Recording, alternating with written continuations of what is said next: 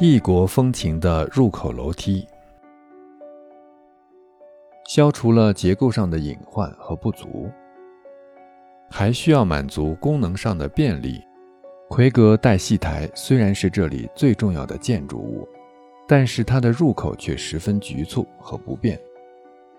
无论是登上顶层的奎格，还是上戏台表演，都只能从底层一个低矮的小门进出。所以，每逢重要的演出活动时，主办者都要在戏台两侧再搭上两个小副台，以方便上下和放置音响等物品。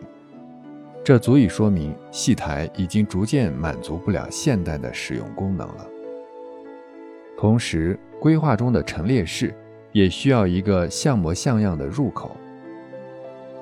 于是，一个特别的入口楼梯附加到了奎格的后墙上。这个入口楼梯说它特别，不仅仅是因为建造的时候颇费周折，而且从本质上，它不同于中国传统的木构习惯。初看到这个入口楼梯的时候，如果不是一个专业人士，也许不会觉得这个入口的楼梯有什么异样。不还是木头做的吗？的确，这仍然是一个木头的入口楼梯。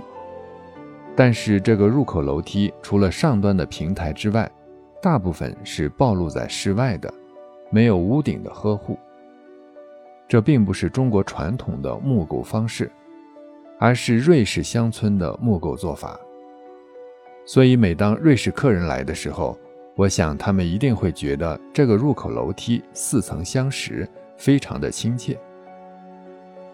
但是，为了这个异国特色的入口楼梯，施工的难度却无形中增加了。